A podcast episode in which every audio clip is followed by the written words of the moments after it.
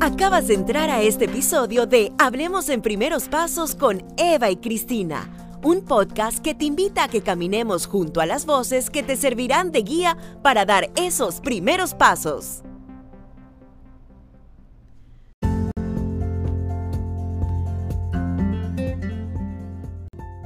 Hello, hello a todos nuestros oyentes. Bienvenidos a este episodio de nuestro podcast Hablemos en Primeros Pasos con Eva y Cristina. Este mes es muy especial, pues es el mes de la sensibilización sobre el cáncer de mama. Y como bien lo dice la palabra, se busca sensibilizar y concientizar sobre la importancia que tiene la prevención.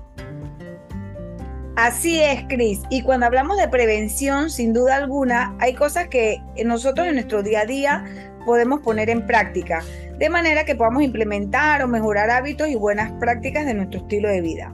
Y justamente para hablar de eso tenemos a la mejor, a nuestra amiga, a nuestra super nutricionista de primeros pasos, María Alejandra Cifuentes, con quien vamos a conversar eh, un poco sobre el tema. ¿Qué tal, María Alejandra? ¿Cómo estás? Hola chicas, ¿cómo están? Qué gusto estar acá con ustedes. Bueno, realmente, como bien lo mencionaron, este es un mes en la cual la sensibilización para la prevención del cáncer de mama pues es muy importante y sí siento que la nutrición juega un rol muy importante, de verdad que gracias por invitarme. La verdad para nosotras es un gusto eh, de verdad tenerte aquí con nosotros en este episodio de este podcast. Y bueno, vamos a entrar en materia, vamos a arrancar, ¿no? Eh, siempre escuchamos en distintos medios sobre la importancia de llevar una buena alimentación. Y ahora estamos escuchando mucho más sobre alimentación preventiva. Cuéntanos un poquito, Mariale, en qué consiste este término. Bueno, eh, primeramente, obviamente la alimentación preventiva va un poco más alineado a lo que, como bien lo dice la palabra, a la prevención de enfermedades. Enfermedades como cuáles? Enfermedades crónicas, enfermedades degenerativas. La alimentación juega un rol importante y la alimentación nos permite y está comprobado prevenir sobrepeso, prevenir obesidad, prevenir enfermedades como la diabetes, la hipertensión. Y también si los pacientes ya tienen la enfermedad, también mejorar su estado. Entonces la alimentación sí juega un rol importante, no solo en la prevención, diría yo, también en casi la curación, por decirlo así, o el mantenimiento de que un paciente esté mejor con una mejor alimentación, aún padeciendo alguna enfermedad. Es por ello que obviamente debemos enfocarnos en prevenir, o sea, que evitar que el paciente llegue a sufrir, ya sea de sobrepeso, obesidad, y en este caso que estamos hablando del cáncer, lo ideal fuera que la alimentación pues nos ayude a prevenir todos estos tipos de cáncer y cada día las investigaciones eh, descubren más alimentos que sí, que no, entonces sí juega un rol muy importante. Ok, Mariale. Mariale, y habiendo dicho esto y desde tu experiencia como nutricionista, ¿cómo crees que las personas pueden hacer este cambio hacia una alimentación más saludable? Es decir, ¿qué crees que hace falta que las personas, que las personas hagan o tomen más conciencia? ¿Crees que la parte de la información, eh, eh, hace falta información, educación? ¿Qué opinas sobre eso? Porque yo, pienso mucho que la educación juega un rol importante desde casa, obviamente, porque a veces pensamos en educación y decimos, no, no, en las escuelas a los niños hay que educarlos, pero la educación comienza desde casa, desde el hogar, desde el ejemplo de los padres para los hijos. Y yo recuerdo, por lo menos en mi caso, pues yo soy hija de profesionales de salud y desde chiquita me inculcaron el alimentarme de una forma natural, la verdad, tuve muy buena infancia en ese aspecto. Hoy día, analizándolo como nutricionista, ojo, en ese momento no lo valoraba, pero en muy pocos jugos de cajeta yo consumí, consumía jugos eh, naturales y pues no vivía en Panamá, así que también allá la cultura me permitía eh, tomar esos jugos recién, como quien dice, exprimidos, qué rico, y adquiría yo todos los nutrientes. Entonces sí pienso que la educación tiene que mejorar y el tema cultural en nuestro país también tiene que mejorar muchísimo para que desde pequeño se inculque la importancia de una alimentación balanceada. Exactamente. Así mismo como lo mencionas. Yo creo que la verdad, eh, Mariale, pasa mucho que pecamos más que nada por ignorancia, ¿verdad? Y como tú misma lo has mencionado, es un tema cultural nuestro. Somos más reactivos que preventivos. Y no solo en la alimentación, sino en muchísimas cosas, tanto de salud y en otros temas, ¿no? Y es aquí donde pienso que eh, radica realmente el mayor de los problemas. Si nos enfocamos en el tema de la prevención, guíanos un poco y para dejarle aquí a nuestros oyentes recomendaciones específicas, por ejemplo, qué tipo de alimentos debemos incorporar en nuestra dieta diaria que aporten a mejorar estos hábitos alimenticios y por ende a nuestra salud. Definitivamente yo optaría por la primera recomendación, aumentar el consumo de frutas y vegetales, ¿no? Ya frutas y vegetales, pues a veces la gente dice, ay, pero es que los vegetales están muy caros, pero ¿quién no paga más por algo que te da beneficio, más beneficio al cuerpo. A veces eh, decimos, bueno, pero es que los vegetales están caros y preferimos invertir en cosas que no contribuyen, varias cosas que no contribuyen a nuestro cuerpo, a nuestro organismo. Entonces, yo siempre les exhorto a los pacientes a hacer como que una lista de supermercado donde les permita obviamente entrar en el presupuesto, pero balancear un poquito más a su beneficio. Y obviamente no diría que menos comida de la calle, porque a veces tenemos opciones en la calle que son buenas. El tema está en escoger. Escoger buen aporte de fibra, buen aporte de frutas y vegetales, como bien lo mencioné, y cuidar mucho lo que es el tema de las grasas, ¿verdad? Eh, las grasas no saludables, la comida preparada, mal preparada, por decirlo así, y también mucho cuidado con el exceso de azúcar, aunque no lo creamos en este tema específico de, prevención de cáncer, hay que mencionarlo, que el azúcar, tanto para un paciente que no tenga la enfermedad como para un paciente que ya tenga cáncer diagnosticado, es esa gasolina que alimenta las, las cancerígenas que a veces no lo sabemos, pero hay que tener mucho cuidado. Entonces, si el paciente ya tiene la enfermedad y sigue consumiendo alimentos altos en dulces o altos en azúcar, la célula lo que se sigue llenando de fuerza para seguirlo atacando. Entonces, es por eso la importancia de que un paciente que tiene esta enfermedad busque ayuda y busque un nutricionista. Así mismo es, Mariale, muy buenas recomendaciones. Bueno, yo te puedo contar, Mariale, que, que bueno, siguiendo eh, todos tus tips como, eh, como nuestra nutricionista de primeros pasos, yo sí cambié a un estilo de vida eh, saludable hace unos meses atrás y la verdad es que digo, estoy tan feliz con el cambio que yo en mi mente digo, yo no quiero volver a regresar a, a eso. Y, y digo, y es una, fue una decisión propia que me dio en un momento de rabia porque iba subiendo de talla. Entonces ya había subido de small a medium y ya iba de medium a large. Yo dije, yo no voy a hacer large nunca en mi vida, no puedo. O sea, yo siempre he sido small. Entonces eso entró en mi mente y dije, yo tengo que hacer un cambio, ¿no? Y yo creo que una de las cosas más exitosas del cambio que yo hice y con el cual me siento muy contenta, no tengo cuadrito, aunque hago ejercicio todos los días, pero soy feliz con, como estoy, como me veo al espejo, es bajar la ingesta de azúcar. O sea, dejé, o sea, hice cambios significativos en los primeros meses, por supuesto que sí, porque hay que sacrificar muchas cosas, pero licor, eh, el azúcar, por ejemplo, eh, ya, no, ya no le ponía azúcar, ya no le pongo, no le ponían, ya no le pongo azúcar a café, no tomo soda, o sea, trato de... Y cuando me provoca Mariale, lo hago, pues al final, una vez al año, pues... Eh, daño. Yo tampoco que pienso que, que nos vamos a morir por eso, ¿no? Así que, así que yo creo que uno eh, es como tomar la decisión por, eh, por cuenta propia, ¿no? Porque te sientes incómodo, no solamente como te físicamente, por, sino por un tema más allá de eso de salud. Y bueno, y hablando de eso, Mariale, yo quiero que hablemos a calzón quitado. Háblanos de aquellos alimentos que de plano nosotros debemos sacar de nuestra vida diaria. ¿Y por qué? ¿Y por qué nos afectan? O sea, dinos, dinos ahí, bueno, cinco alimentos que esto no lo, no lo coman más nunca en su vida. Bueno, mira, todo, eh, como bien lo acabas de mencionar, yo soy una nutricionista que no le pongo a los pacientes los no, más que todo les enseño en qué momento pueden comer las cosas.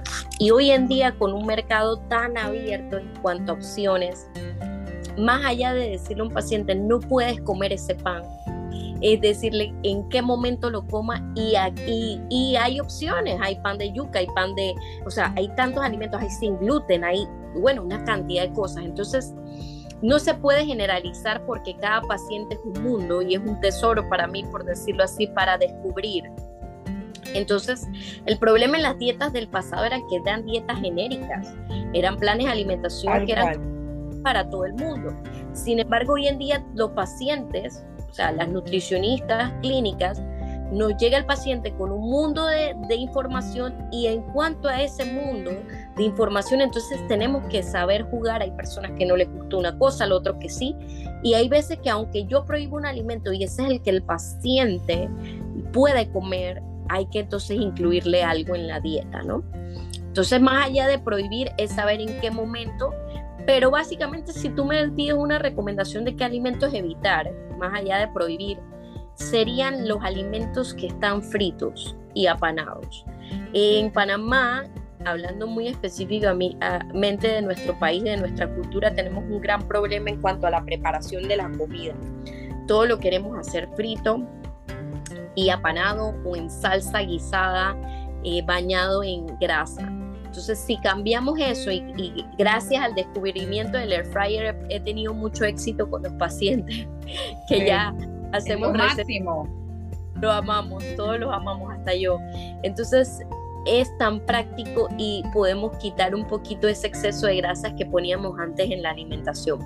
Eso como número uno. Y como número dos, pues el exceso de comida rápida, porque nuestro país eh, de verdad que es un país que tiene alto consumo de comida rápida. Y comida rápida me refiero a comida rápida como tal frita, y, y poca ingesta de comida saludable de casa, porque prefieren lo rápido y otra cosa que debemos disminuir en nuestro país es el consumo de bebidas gaseosas. Esas calorías que, aportan las sodas, eh, para no decir ninguna marca aquí en el programa, eh, de verdad que no le hacen ningún favor a nuestro cuerpo. Yo también las he ido, como quien dice, disminuyendo, eliminando lo más que puedo siempre opto por un jugo en vez de por una, en una gaseosa como tal en algún restaurante y me ha ido mucho mejor, me ha disminuido los síntomas de gastritis, me, me siento mucho mejor, la verdad. Así que esas serían mis recomendaciones de cosas que si quieren quitar algo que no les favorece, quítenlo. No, y te digo eh, algo, Mariale, mira, yo desde, y lo voy a decir francamente, yo desde un año para acá es que yo le dejé de mandar jugos a mi hijo a la escuela, porque yo, yo caía en ese tema del, juguito, que pobrecito, que pobrecito, que el juguito.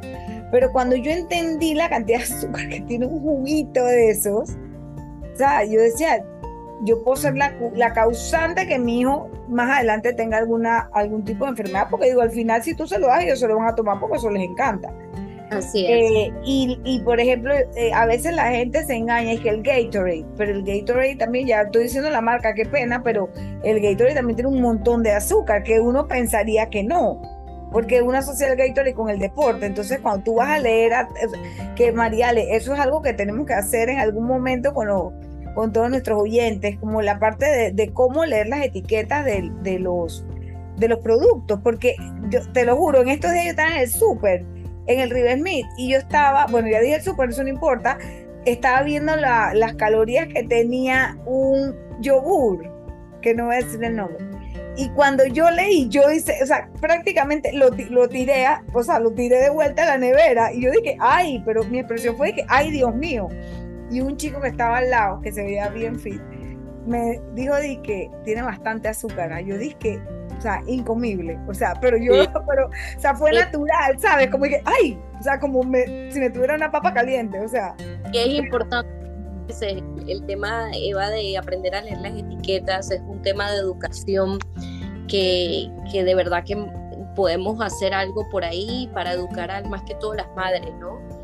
Para que aprendan, que al, fin y al cabo las mujeres somos las que hacemos más supermercados. Ojo, he hecho encuestas en pandemia, los hombres también participaron mucho del súper, pero al final siento que las mamás son las que llevan la batuta, la mujer lleva la batuta del hogar. Así es, así es. Sí, y bueno, y, y, como mencionaba Eva, el tema de la lectura es súper importante. Yo te digo, a mí me vuelve loca eh, eh, el, el, tema de las etiquetas. Uno, porque creo que no, no estoy sumamente clara en qué significa cada cosa. Eso por un lado. Y por otro, que ahora hay tanta información que te, te bombardean en redes sociales. No necesariamente un nutricionista, sino blogueros que de repente están en, en promocionando algo y demás. Entonces te dicen tú ves una persona influencer o bloguera que te sale con un producto, dices que mira, este producto es lo máximo, y después escuchas a otra persona, dices que esa marca no te la recomiendo porque esa marca tiene, tiene y tiene y tiene. Entonces, yo siento que ahora el, eh, las redes sociales están tan llenas de diferentes tipos de información que viene de diferentes fuentes que es tan duro entender cuál es la, la fuente más confiable y en la, en la que uno se puede realmente apoyar si no viene de un nutricionista idóneo. Entonces, bueno, ese, ese es un tema. O sea, la realidad... Y Cris, algo que te iba a comentar, y eso siempre lo dice nuestra coach, por ejemplo, Becky, y Becky siempre dice algo, dice, yo soy, yo soy fitness coach, yo no soy nutricionista. O sea, yo nunca voy a dar una recomendación. Yo te puedo decir en, en términos de ejercicio lo que una persona puede hacer, pero, o sea, cuando uno tiene un tema de, eh, eh, de comida, eh, tienes que ir a un nutricionista y como dice Mariale, al final él te va a guiar de la mejor manera para que tampoco se trata de sufrir, Mariale, es lo que es lo que tú siempre nos comentas y te acabas de comentar hace un rato, no se trata de sufrir, es, guiar a la persona por un estilo de vida saludable con un poco de sacrificio al principio, pero después un poco más es cambiar el mindset ese de eh, las porciones, que es tan importante, es de las azúcares, y uno, uno, uno va agarrando el hilo poco a poco. Si lo haces así, pues si lo haces como que alimentos que a la persona le gusten, pero en menos cantidades, o sea, y eso es súper, súper importante. Es como ir al psicólogo, por ejemplo. En el psicólogo drenamos emociones, vemos nuestros problemas y demás. En el nutricionista vemos casualmente solo de la alimentación y hay veces que en el nutricionista los pacientes reconocen cuáles son las cosas que constantemente consumen que ellos mismos no se habían dado cuenta, diciéndomelo de una forma natural, lo que comen en el día a día, yo capto los problemas de cada uno, ¿no? Estoy tan acostumbrada a escuchar lo que come una persona en 24 horas que cuando yo veo un problema alimenticio en algún, en algún paciente, lo primero que le digo, aquí está el problema. Y se lo cuando las profesoras nos tachaban en rojo los exámenes. Yo, aquí está el problema y esto es lo que tenemos que corregir. Si corregimos esto, mejoramos gran parte de la alimentación. Entonces ahí vamos eh, trabajando. Es un trabajo en equipo, que es lo que yo quiero que dejarle claro pues a nuestros oyentes que siempre la alimentación es un trabajo de dos, no solo del nutricionista. Y es un trabajo individualizado, es por eso que no debemos bajar cosas de internet porque por más que pasen 15 horas leyendo el Internet, no van a encontrar la respuesta para cada uno. Porque si fuera así, la gente no fuera el psicólogo. Los problemas de una persona no son iguales a los de otro. Entonces hay que ir y ver individualmente cada, cada problema. De acuerdo. Así mismo es. Y bueno, es verdad, toca revisar exactamente lo que tenemos en la cocina. Eh, ahora bien, Mariale, tú sabes que hay muchas personas que no les resulta fácil hacer este tipo de cambios porque las personas siempre tendemos a pensar en que esos productos son más caros o simplemente el día a día, el tiempo es, es un poquito más, vamos a decir, toma más tiempo organizar una, una comida saludable que, como tú dices, la comida rápida. Eh, ahí, ahí tendríamos que iniciar una tarea de educación e informarnos para que nosotros tomemos la conciencia de todas las cosas o las consecuencias que nos trae una mala alimentación. Yo creo que seguro eh, tomando esa conciencia eh, vamos a poder nosotros empezar a hacer cambios eh, verdaderos en, y, y cambios en términos de hábitos en una mejor alimentación. Pensando un poquito en casos reales, eh, eh, para que para nuestros oyentes se vea más aterrizado y más real. Por ejemplo, vimos que cuando estábamos en el COVID, muchas de las cosas que se recomendaban para uno contraatacar el virus era fortalecer nuestro sistema inmune. ¿Y cómo fortalecíamos nuestro sistema inmune? A través de la alimentación. Y tú ves que nos recomendaban que si la cúrcuma con la cebolla, con el ajo, y quisieran estos tés y todas estas cosas, y obviamente también los suplementos, vitamina C, vitamina D, todo esto nos recomendaban para eh, fortalecer nuestro sistema inmune. ¿Tú tienes alguna experiencia que hayas tenido con algún paciente en el cual a través de la alimentación haya mejorado su salud? Sí, claro. Lo vivo a diario en el consultorio eh, y pues voy a, acuérdense que gran parte de mi práctica clínica es en el sobrepeso, en el manejo del sobrepeso y la obesidad. Entonces, em, es increíble cómo ver cuando hay una correcta pérdida de peso, el paciente mejora hasta sus problemas de sueño, duerme mejor, problemas ortopédicos, que llega un paciente deambulando o sin poder caminar de una forma correcta y bajando de peso, logra eh, perder peso, pero logra caminar mejor. Entonces, esos son cambios como que muy evidentes que se dan eh, en el día a día en mi consulta. Y también cabe mencionar y resaltar, ya que estamos hablando de temas de prevención de cáncer, que, una, que unos pacientes con sobrepeso y obesidad son pacientes que la obesidad, perdón, puede promover o ya hay estudios clínicos donde asocian ciertos grados de obesidad con ciertos tipos de cáncer. Entonces, es ahí que yo también resalto siempre que hay que cuidar la alimentación, pero también hay que cuidar el peso. El peso, el peso manda la parada y no es por un tema estético, ¿no? Como a veces lo vemos, ay, hay que estar delgado por, porque sí, para verse bonito. No, no, no. Esto es un tema de prevención de enfermedades, lo que estamos hablando hoy. Y casualmente una correcto, un correcto peso te puede llevar a mantener más salud a largo plazo y evitar muchas enfermedades. Dentro de esas, el cáncer.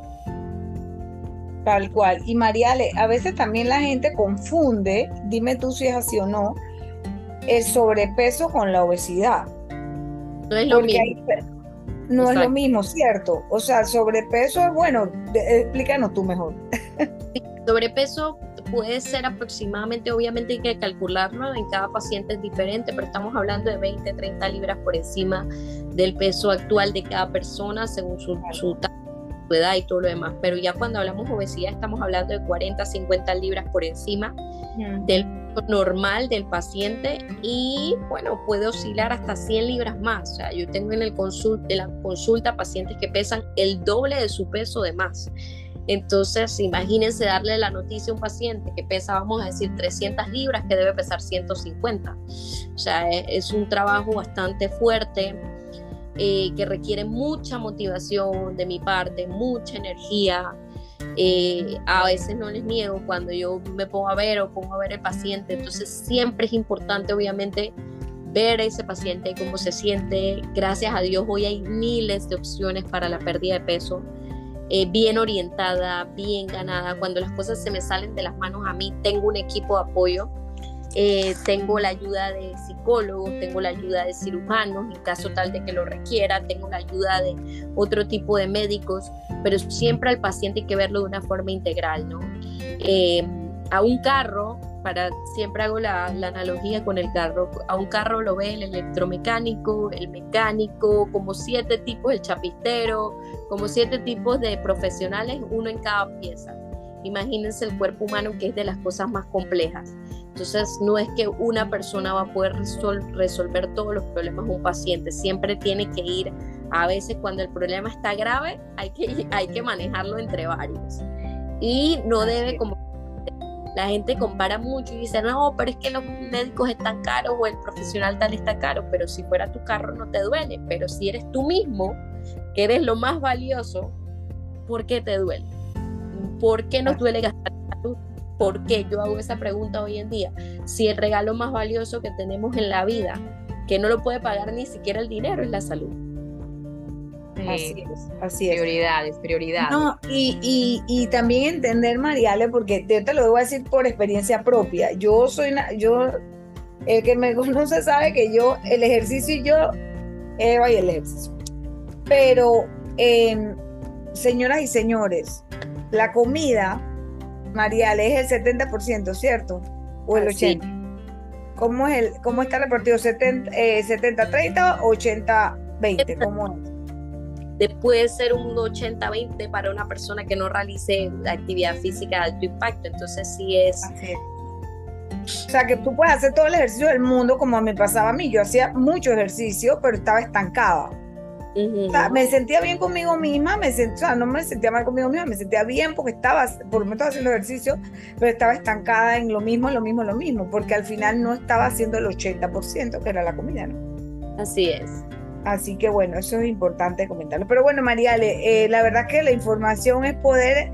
Y ya como para ir cerrando un poco eh, el podcast del día de hoy, que está súper bueno y aquí nos pueden dar tres horas y hablar del tema. Eh, déjanos una, unos, unos últimos consejitos para que las personas puedan tomar la decisión de cómo hacer para mejorar su alimentación o sus hábitos alimenticios en pro de la prevención, ¿no? Claro que sí, vamos a mencionar algunos puntos importantes. Empezaría por una correcta hidratación de agua, H2O. No estoy hablando de jugos, sodas, gaseosas y más, estoy hablando que la hidratación tiene que venir del agua. Em, una un correcto, como les dije, incluir colores en el plato. Esa es la forma más correcta de incluir frutas y vegetales. Porque, por ejemplo, pónganse a pensar un plato con arroz. Ah, vamos a poner que arveja, que es amarilla, y pollo. Y ninguna, ningún colorcito en ese plato, que plato más aburrido, ¿no? Y aparte de aburrido, es que plato más bajo en nutrientes. Aunque no lo crean, los colores de los alimentos, como del rojo del tomate, el verde de, de, vamos a poner, del brócoli, todo eso tiene una finalidad en nuestro organismo y una ayuda. Y los antioxidantes, que son todas estas moléculas que nos ayudan a combatir enfermedades y a retrasar, como dicen hoy en día, el envejecimiento, por decirlo así, usualmente están en las cosas con más color unos arándanos, unos blueberries, tienen muchos antioxidantes. El vino tiene antioxidantes, pero es porque es oscuro. Eh, los vegetales, el tomate tiene antioxidantes y es rojo. Entonces, si nosotros no, no, incorporamos de estos alimentos de colores a nuestro plato, estamos teniendo una pobre ingesta de antioxidantes, vitaminas y minerales. Entonces, ese sería como el tip de hoy del día para prevenir enfermedades. Buenísimo. Así que me encantó consejos que valen la pena anotar y definitivamente poner en práctica. Qué bueno que nos hayas compartido, Mariela, a través de este episodio de nuestro podcast toda esta información que realmente es invaluable, que estamos seguras nos abre los ojos a entender que con pequeños pasos es que se puede empezar a realizar grandes cambios.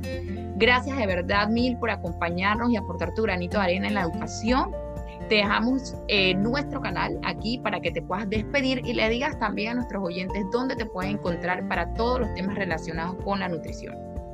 Claro que sí, gracias Eva y Cristina, siempre tan bellas, invitándome a sus actividades y a este podcast. Eh, espero que haya sido de agrado para todos los oyentes. Y bueno, a mí me pueden encontrar en Panama Clinic, eh, en el consultorio 2202 los días viernes y sábados. También tengo mi sitio web donde pueden ver a, detalle el trabajo que realizo y los servicios que ofrezco, www.marialenutrición.com y en las redes sociales también me encuentran como arroba marialenutrición. Así que estoy a la orden para servirles en cualquier momento. Bueno, mil gracias Mariale y a ustedes que nos escuchan, suscríbanse a nuestra página primerospasosweb.com y sigan nuestras redes. Recibirán información valiosísima sobre este y muchos más temas de la maternidad y la paternidad aquí en Hablemos en Primeros Pasos con Eva y Cristina. Nos vemos. Chao.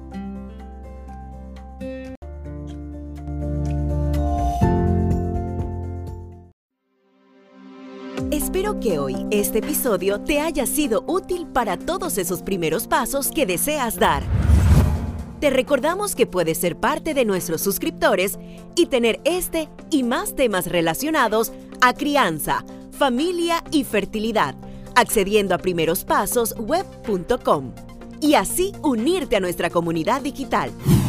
Recuerda compartir este episodio con algún amigo, conocido o familiar que sepas que le aportará en su vida. Y recuerda que te esperamos de vuelta en nuestro podcast. Hablemos en primeros pasos con Eva y Cristina.